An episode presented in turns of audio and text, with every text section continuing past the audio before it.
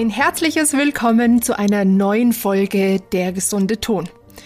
Diesmal schiebe ich etwas vorgezogen, eine Folge dazwischen, die mir sehr am Herzen liegt, denn sie geht auf ein, wie ich finde, wichtiges Thema ein, nämlich Emotionen.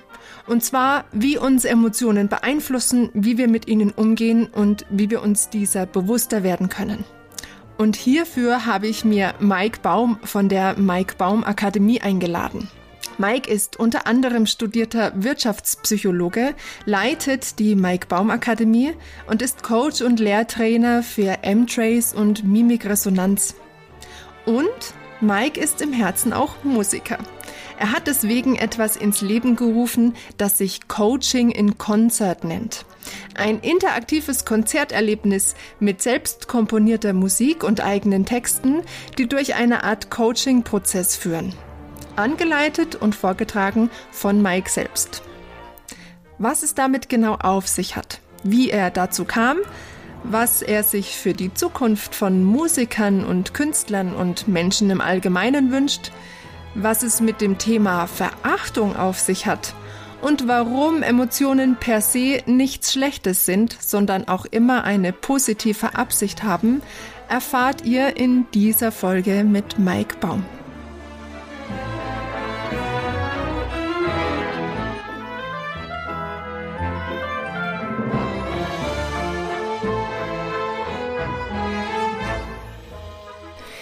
Ein herzliches Willkommen an meinen heutigen Gast Mike Baum. Mike, schön, dass du da bist. Vielen Dank. Hallo. Hi Veronika. Ja, also das Hauptthema, worüber ich mich mit dir in diesem Podcast unterhalten möchte, ist dein Baby, dein neues Projekt, wenn es denn noch so neu ist, Coaching in Konzert. Aber damit alle erstmal so ein bisschen im Bilde sind, wie das überhaupt zustande kam und wer du überhaupt bist und was du überhaupt machst, kannst du so einen kurzen Schnelldurchlauf geben, wer du eigentlich ja. bist. Ja, erzähl. Ähm, also ich glaube, im größten Teile bin ich Coach. Ähm, das heißt, seit acht Jahren mache ich nichts anderes als Menschen dabei zu helfen, sich besser zu verstehen, damit sie sein können, wer sie wirklich sind. Das ist so mein, mein Leitsatz. Das heißt, wie kann ein Mensch selber das eigene Verhalten und den Charakter reflektieren, aber auch in der Tiefe verstehen und dann eben auch etwas verändern. Dann führe ich ein Unternehmen, das ist eine Akademie. Wir sind ein Team von acht Leuten, wo wir dazu eben Ausbildungen anbieten und Menschen auch in Veränderungsprozessen begleiten. Und im Herzen bin ich Künstler, ähm, wo ich eben Musik mache, seit ich ein kleiner Junge bin und äh, mit probiere mit meiner Musik Geschichten zu erzählen und die Herzen der Menschen zu berühren, um eben einen, einen, ja, einen Veränderungsprozess zumindest in Gang zu bringen damit. Das ist äh, in a nutshell das, was ich so mache. Mhm, ganz schneller Über Überblick. Und ich erzähle ganz kurz, wie ich dich kennengelernt habe oder wie, auf dich, wie ich auf dich gestoßen bin. Denn ich bin auch auf dem Weg äh, zum Coach zu werden oder zur Coachin zu werden. Und mhm. ähm, ich habe dich in der M-Trace-Ausbildung, da wurdest du live dazugeschalten und da hast du uns ein paar Lieder ähm, zum Besten gegeben, die total ans Herz gingen, sehr berührend waren. Danke dir. Und bei mir ging auch ein ganz toller Prozess danach in Gang. Ich habe es gerade schon mit dir im kurzen Vorgespräch gehabt. Ein Thema, was ich auch jetzt mit dir im Podcast besprechen möchte. Ähm, ich werde noch nicht so viel verraten, wir kommen dann gleich drauf. Ähm, was mich interessieren würde als allererstes, warum bist du eigentlich kein Musiker geworden? Mm, also, wenn ich mal einen ganz weiten Bogen spanne äh, zum Alter von zwei Jahren und in die frühkindliche Prägung reingehe, gab es eine Situation, die mir erzählt wurde, da wurde mir, als ich zwei war, ein Plastiksaxophon geschenkt und ähm, da bin ich quasi halbnackig als, äh, als Kind an Weihnachten mit diesem Plastiksaxophon rumgelaufen, habe darauf rumgespielt und so. Und meine Oma hat gesagt, der Jung wird Musiker. ähm, und ich habe äh, mein Leben lang irgendwie Musik gemacht. Es gibt wirklich lustige Bilder oder auch Videos, wo ich auf der Toilette sitze als kleiner Junge und Blockflöte spiele, äh, wo ich äh, ich habe Saxophon gelernt und irgendwann Gitarre, Musik, dann mit, der, mit dem Gesang und so. Ähm, ich habe nur sehr früh, ich kann, kann dir gerade nicht sagen warum, ähm, festgestellt, dass ich nicht Musik machen muss, also ich möchte nicht Musik machen müssen. Das heißt, ähm, ich will nicht morgens früh aufstehen und sagen, ich muss heute Musik machen, um davon leben zu können zum Beispiel. Oh, okay. Und das habe ich recht früh bemerkt, denn das ist für, für mich ist es so ein Geschenk, Musik machen zu können. Und äh, das ist etwas, was ich wo ich, wo ich auch sehr verletzlich bei bin, wo, ne, kritisiere mich in meinem Beruf, alles gut, lass mich, lass uns diskutieren und so, kritisiere meine Musik, ha, das ist, ähm, verstehe ich total aus rationaler Ebene, aber das tut schnell weh. Und ähm, ich bin froh, ich bin ja jetzt Musiker, würde ich, ich würde mich schon auch als Musiker und Sänger bezeichnen. Mhm. Ähm, nur das ist ein Projekt, was ich komplett aus dem Herzen machen kann ähm, das Coaching in Concert, das Projekt, wo ich quasi Coaching mit Musik verbinde. Nur ich muss das nicht machen. Ich, ich, ich habe erst gesagt, ähm, ich möchte etwas aufbauen, wo ich Leute wirklich in ihrer Veränderung unterstützen kann, wo ich auch eine totale Leidenschaft für habe. Und die Musik wird dann einfach dazu dienen, das ganze Ding, wo ich wirklich einen nachhaltigen Einfluss haben werde, zu vergrößern und mehr Menschen damit zu erreichen und quasi den, den Türöffner da reinzubringen. Und ähm, es gab tatsächlich auch diesen Schneidepunkt, wo ich gesagt habe, gehe ich jetzt in die Richtung, ähm, ich sag mal, das, damals war das für mich der Begriff der Wirtschaftspsychologie, helfe ich Menschen, sich zu entwickeln, sich auch zu optimieren, zu verbessern, das war damals auch ein, ein Grundwunsch. Oder gehe ich komplett in die Künstlerrichtung, mache mich Schauspielausbildung oder studiere Musik oder sonst was. Oder mache einfach äh, Rock'n'Roll, keine Ahnung. Ähm, das, und ich habe mich für den ersteren Weg entschieden, weil ich tatsächlich auch sagen würde, wenn ich eine Sache lieber mache als Musik, dann ist es Menschen zu verstehen. Das ist etwas, was ich noch, was noch tiefer in meinem Herzen ist. Ähm, und die Musik ist eher so dann das, ähm, der Ausdruckskanal für mich, wo ich ähm, die Dinge auf einer anderen Ebene nochmal kommunizieren kann. Mhm. Und äh, das war eine sehr lange Reise, wirklich auch. Ich habe echt einige Coaching-Prozesse dazu gemacht zwischen ähm, dem Trainer-Ich und dem Musik-Ich und wie kann ich die miteinander verbinden. Ich werde doch nicht ernst genommen vor den Leuten. Und es gibt ein Video, das hat, keine Ahnung, ich weiß nicht, mehrere hunderttausend Klicks bei, bei YouTube, ähm, wo ich so, so einen Song mit einer, ähm, mit einer Bekannten ge gecovert habe. Und ich war in einem Seminar und da meinte jemand, ich wusste die ganze Zeit, Mike, ich kenne dich irgendwoher. Und dann hat jemand gesagt, ich kenne dich von diesem Lied. Und dann ging plötzlich durch die Gruppe, ey, du kannst ja total, du, du, du singst ja.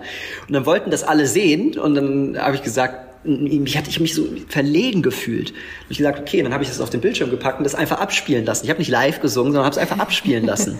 Und alle waren danach total am Klatschen und total begeistert und meinten, Wahnsinn, toll. Und ich, und in mir ist dann sowas aufgegangen, so krass, die mögen das echt.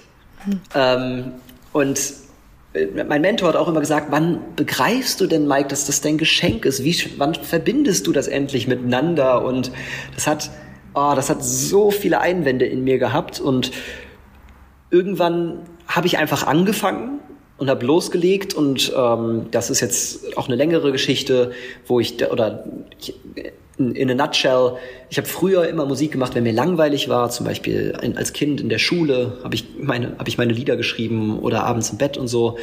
Und mir ist halt jetzt nicht mehr langweilig, weil ich bin, bin Unternehmer, ich arbeite sehr, sehr viel.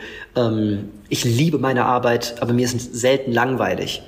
Und deswegen habe ich irgendwann gesagt, okay, ich buche jetzt einen Singer-Songwriter, wo ich einen Tag nur Musik mache und mit dem gemeinsam meine Ideen hin und her schmeiße, Texte schreibe, Musik erarbeite und das, was alles in meinem, ich sag mal, Gedächtnispalast abgespeichert ist und all die Erfahrungen, die ich gesammelt habe, alle Transformationen, die ich selber durchgemacht habe, probiere ich jetzt in Musik zu übersetzen, um damit eben dann Menschen zu erreichen, dass so ein Prozess in Gang gebracht werden kann. Und so denke ich manchmal natürlich selber auch noch, ich Musiker? Keine Ahnung, es gibt schon auch Leute, die viel, viel weiter sind, aber ich Musik, ich Coaching und das zusammen, das kann ich so. Und äh, da, das hat aber auch, wie gesagt, eine Zeit lang gedauert. Mhm. Also du hast quasi jetzt auch schon meine nächste Frage so ein bisschen mit an, beantwortet, warum du Coaching and Concert überhaupt gegründet hast. Fehlt mhm. da noch was? Definitiv, weil das ja. war nicht geplant. Ja. Also jein, es war irgendwie schon geplant. Ich hatte immer für mich die Frage, wie kann ich die beiden Dinge miteinander verbinden? Und habe mir das irgendwo auch visualisiert. Ich habe in einem alten Seminarheft von mir, wo ich selber Teilnehmer war, also ich besuche selber sehr viele Seminare und habe da gesehen, dass eine Vision von mir war, irgendwann einmal ähm, ein bestimmtes Konzerthaus in Hamburg, ähm, wie heißt die, die, die, die, die äh, wie heißt denn die nochmal, dieses große Saal, die dieser große. Harmonie. Genau, genau, die Elbphilharmonie in Hamburg zu füllen mit einem Konzept, das Coaching und Musik miteinander verbindet. So, mhm. das habe ich mir Jahre davor irgendwo mal visualisiert und aufgeschrieben.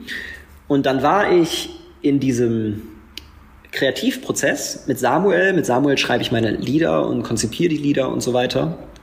Ähm, und dann meinte Samuel so zu mir, warum machst du denn kein Coaching-Konzert? Und ich dachte, Coaching-Konzert, das klingt so gut. Und dann wurde drauf, ey, wir machen ein Coaching-Konzert. Und dann ist irgendwie in meinem Gehirn so ein, so ein, sind einfach die ganze Arbeit, die ich reingesteckt hatte, hat sich angefangen miteinander zu verbinden. Und das hat, dann war ich eine halbe Stunde in irgendeinem Flow und habe diese Veranstaltung runtergeschrieben und die Übung miteinander, die Lieder miteinander verbunden. Und aus einem Coaching-Konzert war dann irgendwann ein bisschen orientiert an Disney in Concert, Coaching in Concert. Und plötzlich war die Idee da und stand das Konzept und von da aus sind wir weitergegangen. Ähm, und dann hat das fast zwei Jahre der Entwicklung gebraucht, wo wir konsequent daran gearbeitet haben. Viel Investitionen. Es sind mehrere Zehntausend Euro da reingeflossen. Und dann kam äh, zwei Tage vor dem äh, Lockdown die Veranstaltung, wo wir die Premiere gefeiert haben. Und äh, das, war, das war alles so eng. Und äh, so ist dann Coaching in Concert tatsächlich eher so in, es, es, ist, es ist mehr entstanden. Es war, ich, ich bin im Gefühl gefolgt und habe darauf vertraut und dann ist Coaching Concert daraus entstanden. Ja. Mhm. Also hast du dann quasi, ja, kurz vor dem Lockdown, dann waren Coaching und Konzert, Konzerte so in der Form auch gar nicht möglich. Dann gingen viele Lieder ja wahrscheinlich über Streamingdienste und anderweitig irgendwie so ein bisschen in die Öffentlichkeit. Ja, die, also, also die Premiere, die hat geklappt, ne? Die hat geklappt. Also, ah, okay. Die hat so geklappt. die Premiere hat geklappt. Da waren dann fast 400 Leute, 300, 400 Leute. Das hat super geklappt. Da, also es war an dem Freitag und am Montag war alles dicht in Köln. Okay. Und äh, aber die Premiere hat geklappt. Wir haben alle Lieder im Kasten gehabt. Äh, wir haben Live-Aufnahme gehabt für Spotify und so weiter und so fort. Yeah. Wir haben wirklich der liebe Gott hat es echt gut mit uns da gemeint schön, an dem Tag, schön, ja. Sehr schön. Ja. Ähm, du hast, also die Lieder kann man, ähm, wie wir jetzt schon gesagt haben, einzeln auf Spotify anhören, aber natürlich, wenn man im Konzert ist, ist das ein Gesamterlebnis. Ja. Kannst du so ein bisschen erzählen, wie das abläuft in so einem ja. Coaching-Konzert? Ja, ähm, ich sag mal, das ist einfach eine Reise. Ne? Du kommst natürlich in einen, wir haben einen wundervollen Saal, das ist ein altes Theater, das Milovic-Theater in, in, in, oder das ehemalige Milovic-Theater in, in Köln, ähm, das eine ganz besondere Atmosphäre hat, wie ich finde, und äh, mit einem Bühnenbild, was sehr grün ist, mit mit, den passenden Farben. Du kriegst ein ähm, Workbook an die Hand und dann ist der ganze Abend so, einen, äh, so eine Reise, die einerseits durch Lieder begleitet wird, durch Coaching-Übungen, ähm, viel Selbstreflexion. Also es ist weniger, wir schmeißen mit Konfetti zum Beispiel um uns und ähm, haben ein euphorisches Erlebnis, sondern es ist viel, ich begleite dich und ich führe dich zu Themen, die in dir liegen. Ähm, und jeder darf so tief gehen, wie er oder sie möchte. Und Musik trägt halt einfach, öff Musik öffnet einen extrem emotionalen Raum. Gerade wenn wir in einem Raum sitzen, ähm, eine Resonanz hergestellt wird und äh, du diesen Liedern lausch, wirklich ganz bewusst mal lauschst, auch den Texten komplett deine Aufmerksamkeit schenkst und die ganze Zeit natürlich dein eigenes Sein mit reinbringst und dadurch Dinge angetriggert werden können, die du, auf die du vorher wahrscheinlich gar nicht kommst, weil dieser Kontext das öffnen kann. Und ähm, so machst du halt dann mehrere Interventionen für dich selber durch und es kommt immer ein Lied dazu. Und so pendeln wir uns quasi durch den Abend und wir haben so viele Rückmeldungen nach dieser Veranstaltung bekommen von, ey, du hast das bei uns in Gang gebracht, Pärchen, die sich plötzlich wieder vertragen haben und irgendwie wieder zueinander gefunden haben, ähm, Menschen, die danach gesagt haben, ey, ich habe da meinen Job gekündigt äh, oder ich, ich habe irgendwie jetzt wieder Lust, Lust am Leben, so ich lebe nicht vor mich hin, sondern ich probiere das proaktiv zu gestalten. Und diesen Prozess kann halt nur dieser Abend reinbringen, weil es eben einen Rahmen hergibt, wo wir eine tief, tief in dein Sein vordringen und gucken, okay, finden wir da was und können wir da etwas auslösen, sodass du rausgehst und sagst, okay, vielleicht mache ich jetzt doch ein bisschen was anders in meinem Leben und du hast die Energie dann dazu, diese, diese Entscheidung zu, zu treffen und vielleicht auch einen Weg davon zu gehen. Das heißt nicht, dass wir jemanden danach begleiten. Das kannst du dann zum Beispiel im Coaching machen oder mhm. andere Kolleginnen oder Kollegen dann machen. Um, ne? Mhm. Aber die Vision ist für mich, dass Coaching in Concert sowas ist, wo jeder hingehen kann und ein Raum geöffnet wird. Ja. Weil niemand kann das Gefühl von einem professionell, ethisch korrektem, tiefen Coaching beschreiben. Das geht nicht, weil es mhm. nicht die kognitive Ebene erreicht, sondern du musst es fühlen. Und Coaching in Concert, da fühlst du es einmal und es bringt was in Gang. Und ähm, wenn ich mir vorstelle, dass dieses Gefühl viele, viele Menschen erreichen, dann bringen wir was, bringen wir einen Prozess in Schwung. Ja, und da, dazu wollen wir was beitragen. Also ja. wir, mit wir meine ich jetzt auch das Team hinter der Baumakademie, weil das definitiv nicht nur ich gemacht habe. So. Mhm. Ja. ja. sehr gut. Viele, viele Fragen habe ich da jetzt eine, äh, eine spezielle Frage, die mich speziell interessiert. Hast du Assistenten mit im Raum, falls irgendjemand ja. von deinen Zuschauern in den Prozess reinrutscht? Das wird von Anfang an gerahmt. Ja. Wir, haben, äh, wir haben an jeder Tür einen professionellen Coach. Aha. Und ich, ich rahme das auch von Anfang an. Ich sage alles in den Sicherheit.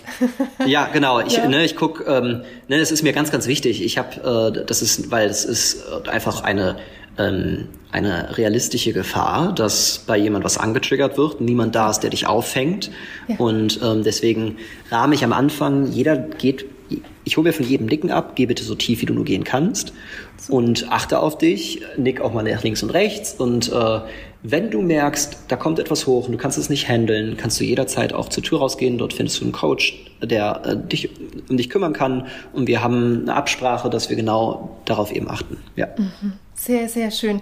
Jetzt ist es natürlich so, ich habe dich jetzt in meinen Podcast eingeladen, wo es vor allem um die Gesundheit der äh, Interpreten auf der Bühne geht und du kümmerst dich vorrangig um die Gesundheit der, der, derer, die im Publikum sitzen. Ich finde aber, dass äh, wenn wir es irgendwann mal schaffen, dass wir beide erreichen, so meine Vision und deine Vision mhm. zusammenbringen, was da für eine Energie entsteht. Und ich finde es so schön, wie du es ausdrückst, es wird ein Prozess in Gang gesetzt.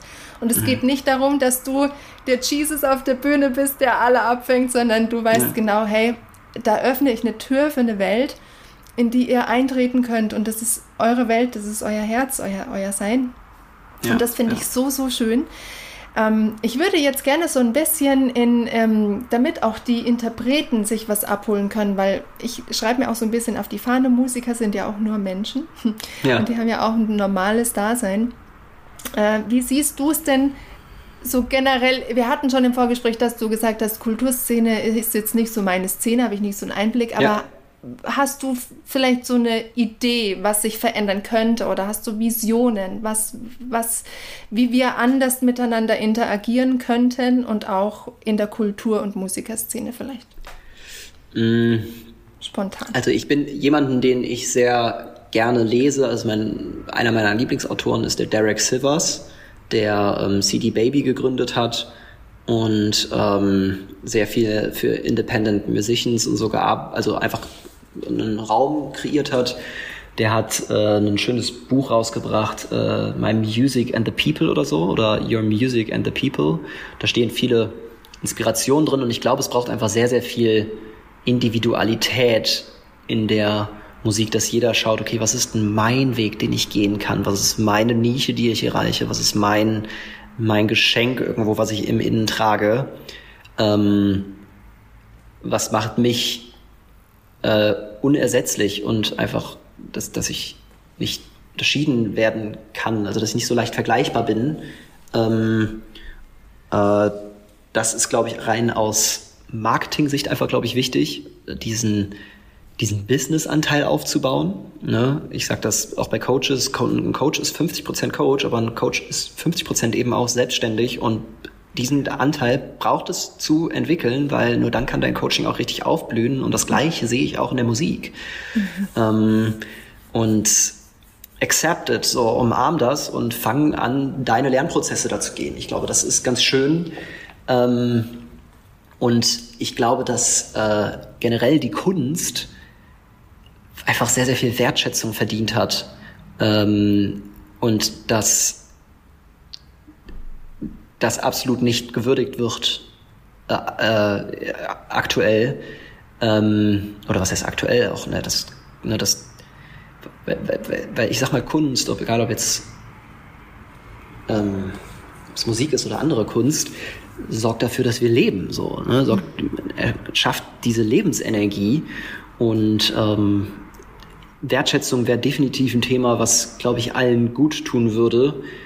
Ähm, ja, aber wie gesagt, ich bin zu einem Anteil Künstler und habe, glaube ich, gar nicht so einen guten Kontakt dazu. Also ich lerne das selber überhaupt. Was bedeutet das denn für mich, Künstler zu sein? Mhm. das, ja, das lerne ich überhaupt. Mhm. Ja, voll, ja. ja. Mhm. Hast du mit, ähm, mit, vermehrt mit Musikern und Künstlern Kontakt jetzt, seit du, seit du das machst? Kommst du Wenig. da ein bisschen rein in die Szene? We weniger.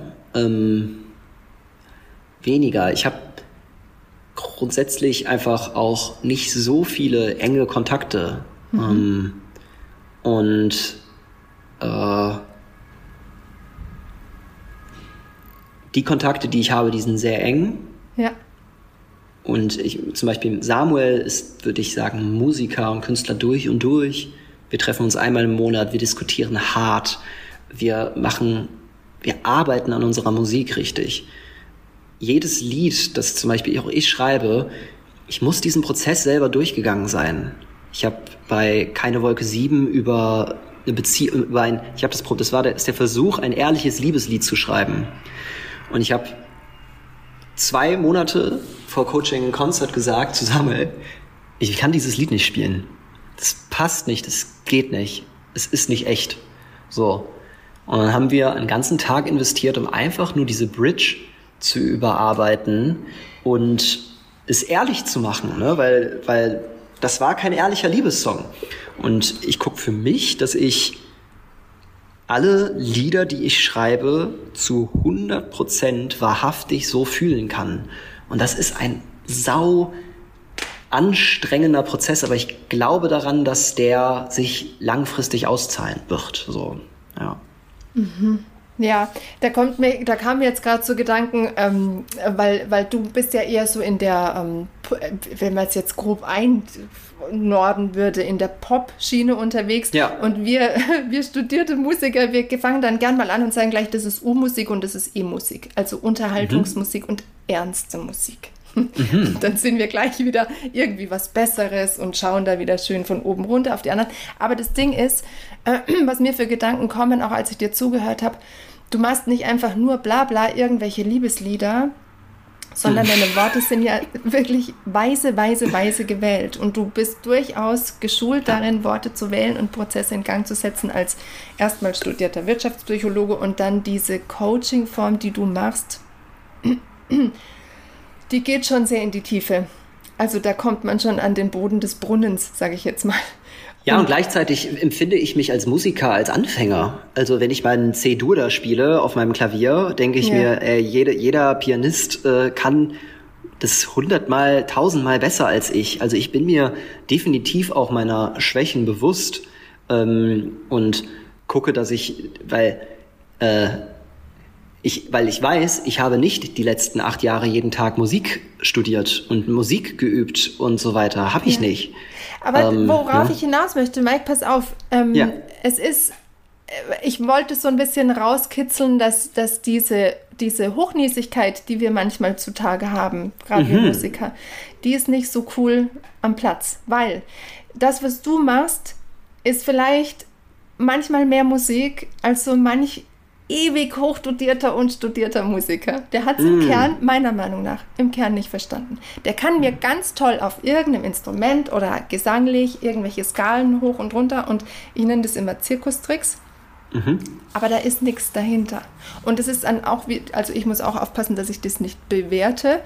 Ähm, es fehlt mir etwas ganz oft und ich suche nach diesem oder ich möchte diesen Funken so gern weitergeben und dieses, was uns verbindet und dass wir nicht, vielleicht auch manchmal nicht so schnell die Unterscheidung zwischen U und E machen und zwischen mhm. gut und schlecht und der ist ein Musiker und der ist keiner. Also mhm. es ist ja so, so vielfältig und wir können so viel voneinander lernen. Und vor allem von dir können wir jetzt lernen, weil ich würde jetzt gern mit dir wirklich so ein bisschen ans Eingemachte. Du arbeitest ähm, viel oder M-Trace, wir Coaches arbeiten viel mit Ressourcen. Und meine mhm. Frage an dich wäre erstmal, gibt es eine Hauptressource deiner Meinung nach, die wir Menschen an sich erstmal vertragen könnten? Erstmal, mhm. dass wir alle Menschen. Erst wir Menschen, dann die Musiker?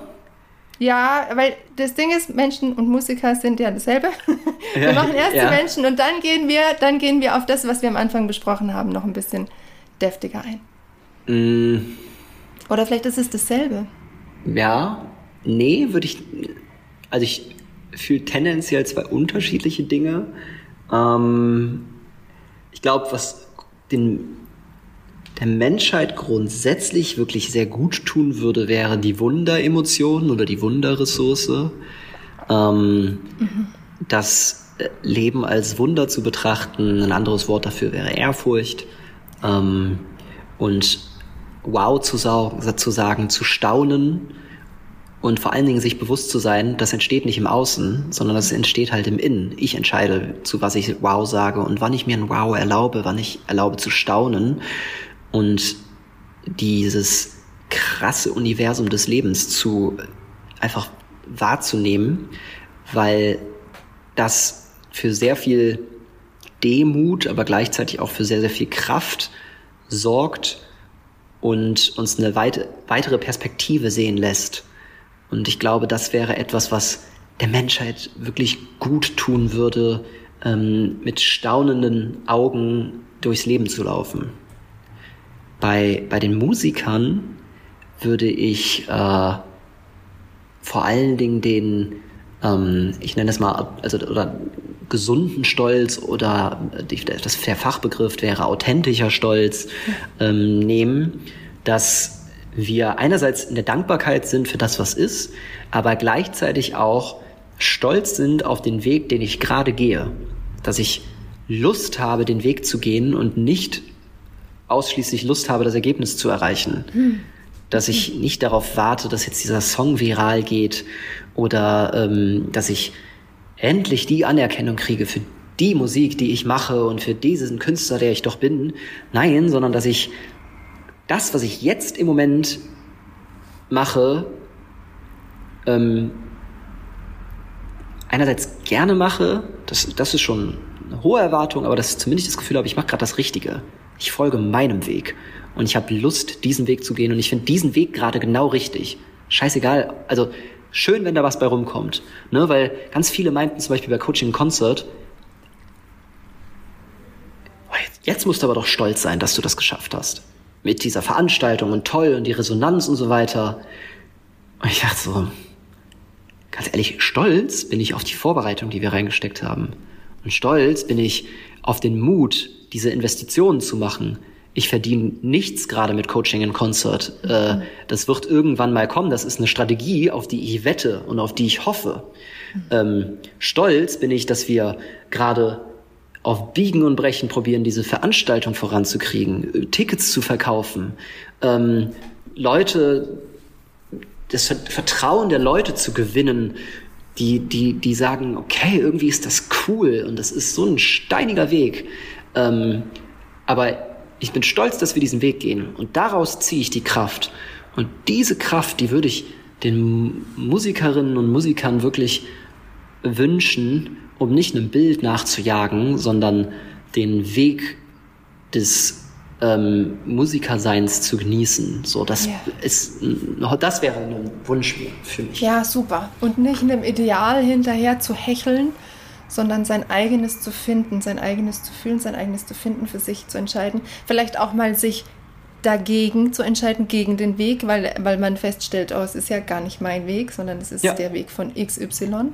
Oder zu merken, ja, es ist genau mein Weg, aber ich, ich habe entschieden, wie er, wie er gestaltet ist und welche Farben er hat. Total schön. Ähm, Jetzt geht es so ein bisschen noch mehr ans Eingemachte. Äh, ich hatte am Anfang schon gesagt, dass ich dich ja über dieses M-Trace, äh, die M-Trace-Ausbildung kennengelernt habe online, als du reingeschalten wurdest. Und du hast bei mir was angetriggert. Und es war erstmal nicht so schön. Und es hatte auch gar nichts mit dir zu tun, aber du hast es eben angetriggert und das war Verachtung. Verachtung ist eine, ein Gefühl, was wir Menschen haben. Und ich würde gern mit dir jetzt so den Rest der Zeit, den wir haben, so ein bisschen tiefer in Verachtung reingehen, weil ich glaube, ich mutmaße, ich meine zu wissen, selber erlebt auch schon. Und ich glaube, alle, die mir zuhören, können mir wahrscheinlich, wenn wir jetzt in die Tiefe dringen, das auch bestätigen. Verachtung ist etwas, womit wir Musiker zu tun haben. Und wahrscheinlich auch, ich glaube, immer alle Menschen oft, oder? Ja. Ja. Ver Verachtung ist ein Riesenthema.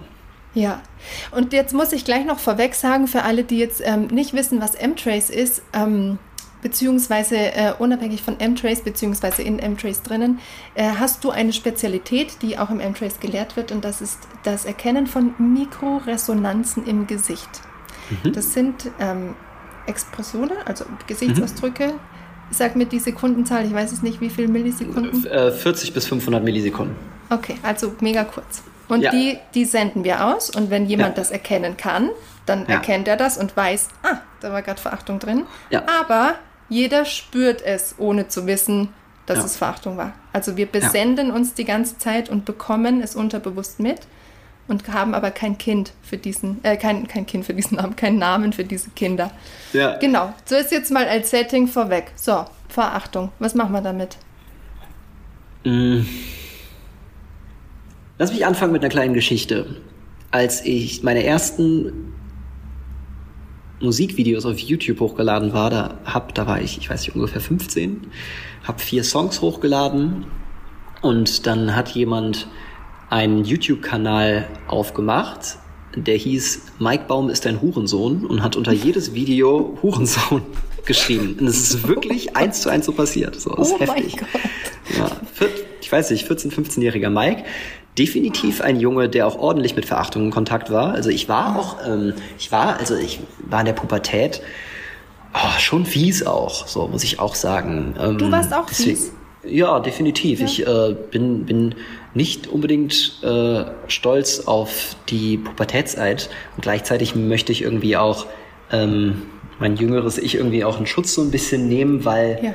das auch Kinder in der Pubertät lernen ihre Schatten kennen. So.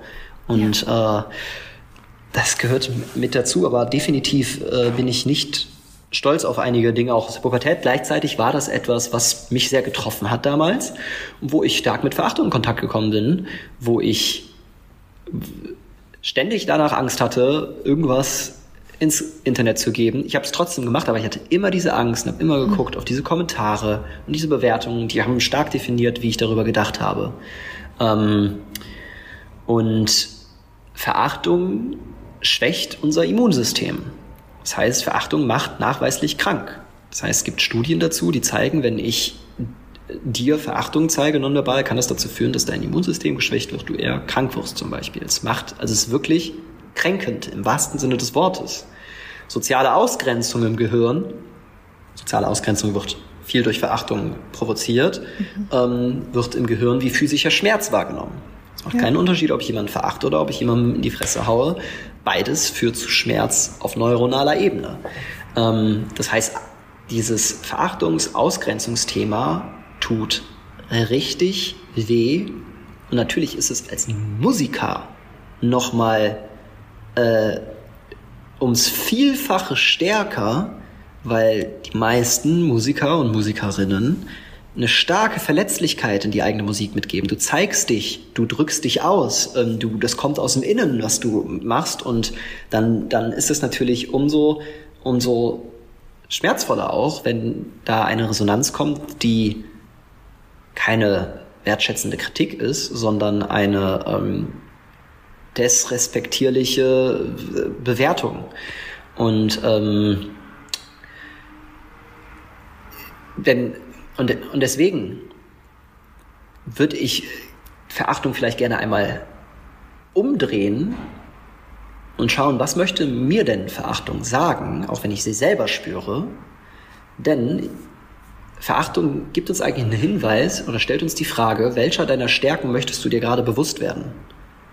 Das heißt, in dem Moment, wo ich über andere schlecht spreche, in dem Moment, wo ich andere sage, ähm, ach, die, ja, ja, die machen ernste Musik oder die machen Unterhaltungsmusik, hm. kann ich mir immer fragen, okay, in dem, dass ich über andere spreche, welcher meiner eigenen Stärke möchte ich mir gerade bewusst werden, was möchte ich an mir selber gerne mehr lieben? Und da mir diesen Moment der Reflexion und der Ruhe auch lassen. Denn wenn ich das mache, fange ich an, mich auf meinen Weg zu konzentrieren und meinen Weg zu gehen und nicht zu gucken, was im Außen ist, sondern ich schaue, Beispiel, ähm, äh, ich spreche schlecht über jemanden, der Popmusik macht und in den Charts läuft und ich denke, ja, ja, das sind ja leichte Worte. Okay, welcher meiner Stärke möchte ich mir gerade bewusst werden? Okay, Mike, du nutzt auch einfache Worte. Deswegen triggert dich das, deswegen redest du schlecht. Ich nutze total einfache Worte. Das sind, das kann jedes Kind in der Grundschule schreiben. Ähm, okay, was ist denn deine Stärke? Okay, in einfachen Worten tiefer auszudrücken. Ah, okay, dieser Stärke darf ich mir gerade bewusst werden. Danke, okay, jetzt, jetzt, jetzt kann ich diese Verachtung loslassen und mich auf mich konzentrieren. Und deswegen, ich würde immer, wenn ich über jemand anders schlecht rede, schauen, was könnte ich mir denn in dem Moment bewusst werden, um, ähm, um mir meiner eigenen Stärke bewusst zu werden? Und daraus resultiert ein stärkeres Selbstbewusstsein, was Verachtung im Außen leichter abprallen lässt. Weil wenn ich genau weiß, was ich wirklich gut kann, wenn ich mir meiner Stärken bewusst bin und die im Innen, tief aus dem Innen fühle und das kein Konstrukt ist, was ich mir aufbaue, sondern das etwas ist, was tief aus meinem Sein kommt, aus meinem Bauch kommt, da können Leute über mich schlecht im Außen reden, aber es kann auch an mir abprallen. Und das ist die Stärke von Verachtung, dass ich einfach sage, Dinge prallen an mir ab. Und so kann ich mich vor Gift schützen, anderen Wertschätzungen entgegenbringen und wenn ich selber Verachtung fühle, sie als Spiegel nutzen, um mir meine eigenen Stärken bewusst zu werden. Mhm. Ähm, das hat jetzt vielleicht auch schon wieder meine nächste Frage beantwortet. Schauen wir mal, wie hast du einen Tipp, wie man damit umgehen kann? Zum Beispiel, ich glaube, Dirigenten erleben ganz oft von der Masse von Musikern vor sich Verachtung. Mhm. Das ist auch so ein, das ist irgendwie so ganz oft, ich weiß nicht, Mode oder ja, es, ist, es ist auf jeden Fall gang und gäbe, dass man irgendwie immer sagt, der da vorne, ja, ja. Mhm. Wie, hast du einen Tipp vielleicht, wenn jetzt ein Dirigent zuhört, was er in dem Moment machen kann? Wenn er. Dafür, hast, du, hast du ein konkreteres Beispiel für mich? Also was, was genau? Wie sieht. Äh, die, also wie die Situation aussieht, oder? Mhm. Ja. Äh, Dirigent XY steht vor dem Orchester und äh, die Musiker sind nicht einverstanden, wie er ähm, dirigiert, wie sein, wie, hm? wie sein Schlagbild aussieht. Und, mhm. ähm, sie, und sie wiegeln sich vielleicht auch gegenseitig noch so nach oben und tuscheln über ihn mhm. während der Probe. Super, in dem Moment ist schon vollkommen was schiefgelaufen. So, ne? Weil also in dem Moment, wo schon getuschelt wird, bin ich irgendwo schon falsch abgebogen. Weil in dem Moment ist keine Transparenz, keine emotionale Ehrlichkeit, die, ich sag mal, die Energie kann nicht komplett sauber fließen, weil Verachtung ist Gift. Verachtung sorgt dafür, dass wir schwere Gespräche führen müssen. Hm. Ähm, und das tut, das tut weh. Ne? Verachtung ist der easy way out. Indem ich über andere tuschel, indem ich über andere schle ähm, schlecht spreche, gehe ich nicht das unangenehme Gespräch an. Ich gehe nicht in die Konfrontation. Mhm. Und ähm, ich, wenn Verachtung in ein System reinkommt, ist das der Anfang vom Ende. Ah, oder okay. dann, dann, dann geht dieses, langfristig geht dieses System in die Brüche oder es macht krank. Eins von beiden. Ja. Ähm, und deswegen würde ich den Mut zusammenpacken und dieses Gespräch auf einer wertschätzenden Ebene ähm, mir suchen und vor allen Dingen aber auch den passenden Rahmen dafür suchen. wo, wo, woher, wo, woher, ne, weil ich kann es nicht vor der ganzen Gruppe je nachdem machen. Ganz genau. Ähm, aber woher kommt die Verachtung? Worauf genau beziehst du dich? Ist eine tolle Frage, um das Ganze auf eine rationale Ebene zu bringen. Diese Dynamik anzusprechen. Was wünschst du dir? Wie können wir uns miteinander verbinden? Es braucht natürlich super viel Kreativität, aber das Schlimmste, was in einer einem sozialen System passieren kann, ist, dass Verachtung reinkommt und die Kultur bestimmt. Das führt immer zu Spaltung und, ja. und, und tötet uns emotional, wirklich. Und, ähm, und deswegen, wenn es schon soweit ist, dann gucken, wo liegt der Ursprung dieses Giftes und wie können wir, ähm, wie können wir das erstmal auflüften und in den Raum tragen. Ja. Weil wenn ich diese, das ist zwar der, der, der, ähm, unangenehme Weg, aber das ist auch der Weg, der, wo, wo dann, wo du Leben spürst, wo echte Musik gemacht wird, ähm, ne, wo, wo echte ja. Verbundenheit entsteht. Ganz so, genau.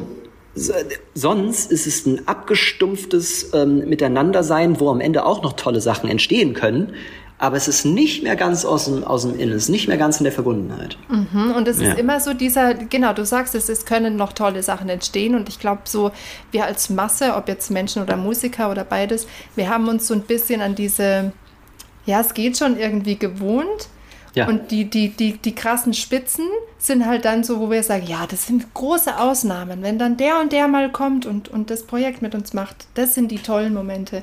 Aber ja. dass wir uns bewusst werden, dass wir diese Dinge immer in der Hand haben. Ist also natürlich, ich glaube jetzt bei, bei einem großen Klangkörper oder auch bei einem kleinen Orchester. Es bräuchte mhm. wahrscheinlich jemand von außen, der unterstützt. Sowas sind Prozesse, wie wenn du in ein Unternehmen reingehst, nehme ich an. Ja. Ein Unternehmen kann es auch nicht alleine wuppen. Es braucht immer jemand, der drüber schaut. Aber es ist so viel mehr möglich, wenn wir uns mal der Dinge bewusst werden und nicht ja. diesen, diesen Brei, diesen, diesen ausgekauten Kaugummi ewig länger vor uns hinkauen. Ja. Und ich glaube, das machen leider noch ganz viele und ich würde gern so, vielleicht hört jetzt wieder der ein oder andere die eine oder andere und resoniert damit. Und ich möchte einfach nur als Idee mitgeben, es gibt Wege. Es gibt so, so, so viele Wege und so viele tolle Coaches und so viele tolle Angebote da draußen. Und ja. viele wissen es leider einfach noch nicht so. Also vielen Dank für den Ausflug. Sehr, sehr gern. Und ich, und ich denke zum Beispiel, wenn ich, wenn ich Führungskraft bin, dann ist mein, mein Team mein Spiegel. Ja. Und das Erste, was ich mache, diese Verachtung, die mir im Außen begegnet, was hat das mit mir zu tun? Ja. Da gucke ich hin, weil das kann ich kontrollieren. Und das führt in den allermeisten Fällen schon dazu, dass sich etwas im Außen energetisch von alleine tut. Genau das kann ich als Dirigent machen, wenn ich sehe, mir begegnet ein ähm, äh, mir begegnet Verachtung, was hat das mit mir zu tun? Und da gehe ich dran und gucke, dass ich da was ändere und dann kann sich schon häufig was tun. Wenn das nicht reicht, ist die Frage, welches Gespräch muss ich führen, welchen Kontakt muss ich suchen, was muss sich verändern, damit sich die Gruppe wieder miteinander verbindet und wenn sich aber nichts verändern kann, wo muss vielleicht auch eine Trennung stattfinden? Mhm. Weil ich bin immer erstmal für die Veränderung und für die Verbundenheit untereinander. Mhm. Das, das ist der beste, die, die, beste, der beste Way out, sage ich mal, bei äh, Verachtung. Aber wenn das nicht möglich ist oder jemand komplett zumacht, dann ist auch eine Trennung wichtig. Mhm. Weil sonst ähm, spreadet die Verachtung und nimmt die ganze Gruppe ein und irgendwann wird, wird die auseinanderfallen. Das ja. ist das ist der Mensch, das ist, sage ich mal, die soziale Dynamik, die du in jedem, jedem Sozialsystem da beobachten kannst. Ja, ja. ja. Wie ist es, wenn du in so ein Unternehmen zum Beispiel reingehst? Ich frage mich jetzt gerade, weil man kann Orchester eigentlich ja auch mit, mit, mit äh, ja. wirtschaftlichen Unternehmen vergleichen.